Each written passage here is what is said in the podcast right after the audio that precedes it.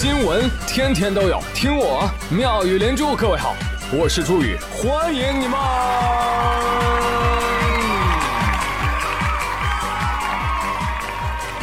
谢谢谢谢谢谢各位的收听啦！呀，五二零到了，朋友们快点！现在快给我转两千块钱！五月二十号，今天啊，你将会收到五二零加一三一四的转账啊，可以截图发朋友圈啊！听宇哥的，别人有的你也要有，而且是宇哥发给你的哦，我不允许你输给任何人。来吧，就现在下单立减一百块，快来转账吧！忽悠！哎呀，话说最近疫情啊，生意确实太难做了，这不嘛，宇哥也下海了。很羡慕那些小年轻啊，还有心思，还有闲钱过节。来，节目一开始啊，宇哥的呼吁不是呼救走一波啊。上一次不是有一个戏精音频挑战赛吗？对，很多朋友去给我点赞了，谢谢你了。那小编跟我说，宇哥点赞不算哟，投票开始啦。喜马套路深，行吧，行吧，行吧，来吧，朋友们，强身健体打榜运动，预备起，一。在喜马首页搜索框输入“打榜”两个字儿，嗯，点搜索，哎，就能看到活动页面了。二，点进去，右下角呢有一个去集票，点进去。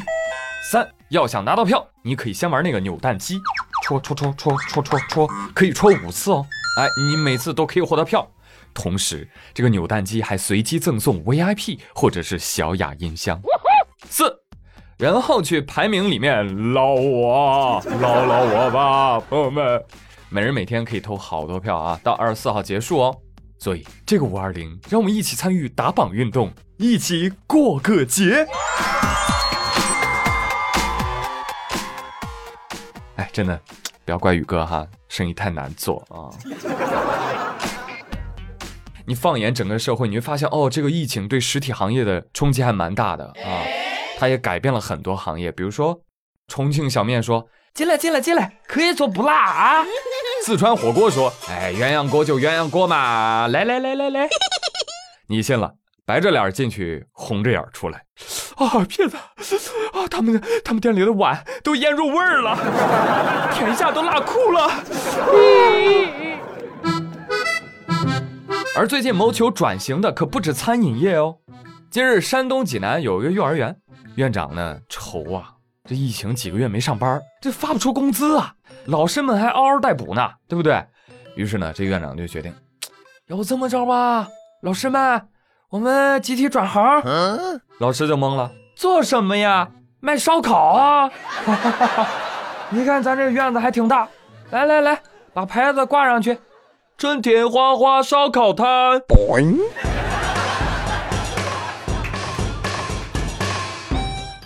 但没想到啊，这个烧烤摊儿的生意啊还挺好。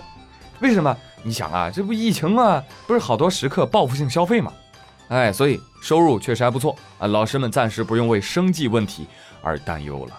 嗯，而老师们确实也没有想到啊，有生之年居然有机会做服务员，是吧？无独有偶，后来在保定呢，有一家育儿园，也是凭借着转行卖烧烤成功自救。不仅自救了，园长还一度很纠结。哎呦，要不要我们直接转行算了？转吧，老师，转吧。其实卖烧烤比照顾孩子轻松多了，还赚钱，对不对？而且我觉得老师转餐饮天衣无缝。为什么？考考考，老师的法宝呀！尤其是幼师啊，特别适合转行做服务业。你想，你只要把顾客当做巨婴来对待。是不是什么样的情况都可以心平气和啦？对不对？你想象一下，对吧？服务员说：“哦呦，点这么多肉肉啊，不可以哦，小朋友要荤素搭配才能长高高哦。”哎呀，小明，你点太多了啦，乖孩子不能剩饭饭，你真的能吃光光吗？哎，狗蛋，你怎么可以随地小便呢？不是说上厕所的话要举手告诉老师吗？顾客说：“哦，大姐姐好温柔哦。”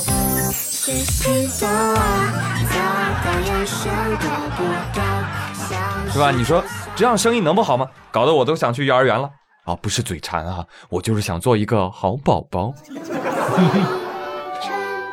现在我就担心，这疫情过后，这老师们还能不能转过来啊？这小朋友们能不能适应？你说万一小孩们回到幼儿园了，一进门大喊一声“我要在海洋球里撸串，我还要我还要一边打滑梯一一边喝啤酒。就是听到这儿，突然就很想上学了。嗯。我知道有的小朋友到现在还不想开学呢啊，但是你不知道的是，你不想上的学，恰恰是有些人梦寐以求的机会呀。嗯，话说最近啊，有个案子挺神。话说这事情啊发生的挺早，早在二零一三年，西安啊有一个女子马翠，认识了李某，啊，很快两人就啊打得火热，成为了朋友。到二零一六年的时候，马翠的女儿啊该上小学了，李某呢就跟马翠说：“哎，你找我，我上面有人，你少花钱，可以帮你把女儿送进西安东郊的一所小学。”马翠一听，那感情好啊，那赶紧吧。然后呢，就托这个李某办上学手续。然而，噩梦就此开始。五年来，李某始终没有成功。马翠儿一问他，上学的事怎么样了？李某就告诉他啊，快了，快了，快了，明天下周保证解决。哎呀，但是你知道吧？呃，托人找关系，请客吃饭，送礼物，需要钱儿。然后马翠呢，就断断续续的给他打了五年的钱。哎呀，最后连人都打过去了。这马翠呢，中间也觉得是不是有点不对？我是不是被骗了？但是呢，她已经被骗财骗色了，她又怕家人知道，尤其是被她老公知道。所以每天就撒谎，老公啊，我带孩子上学去了啊，老公，我去接孩子了啊。实际上呢，就带着孩子到处逛，把西安城东附近的公园、超市全都转遍了。哎，有没有西安的朋友在城东的公园、超市有遇到过他们俩吗？哎呀，真的是哭笑不得啊！你说这五年下来，孩子都要变活地图了吧？你说这个对于家长来说倒没什么，但对于孩子来说，那就是荒废了宝贵的五年啊！哎，你想想，孩子当年如果上学了，这个时候小学都快毕业了。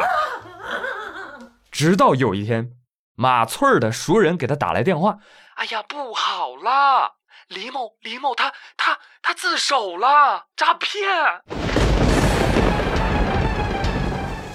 哎呦，马翠儿听到这个，整个人都不好了，崩溃了。别，大姐，您先别崩溃，我们崩个溃先。啊！这也太魔幻了吧！这是真事儿吗？是真的，我不信啊！如果哪个电视剧要是敢这么演，编剧会被骂到二零五零年吧？真的是，你你再狗血的电视剧里面，应该都不会出现这么反常识的剧情。啊，当然了，有朋友说指责被害人是不对的，但我想说。这个案子里的被害人应该是小朋友才对吧？这个妈妈怎么能算被害人呢？这叫被骗色吗？这叫婚内出轨加坑娃。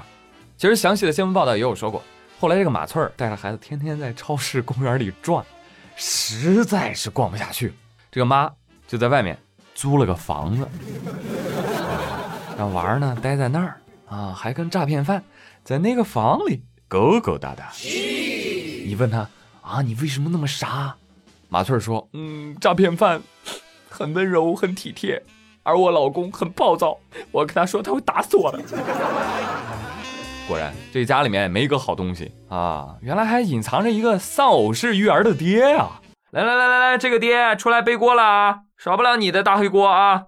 真的，五年的时间，但凡这个当爹的对孩子有那么一丁。”点的关心，你说你闺女都快小学毕业了，还不识字儿，你看不出来？你孩子五年没说过学校的事儿，没交过同学朋友，没有家长群要你加，没有老师通知家长会和学校的活动，小孩回到家都没有家庭作业，你都不思考一下的吗？哎呀，啊，真的是，孩子有这样的爹妈，真是倒八被子血霉呀！好气哦，好气哦，真的是，你知道孩子有多少？学习问题、情感问题、社交问题，都是跟家长有关，跟家庭有关。到底什么时候为人父母能够先考资格证再造人啊？喂，而且是要每年都要重新考试续签的那种啊，考试卷拿给孩子签字。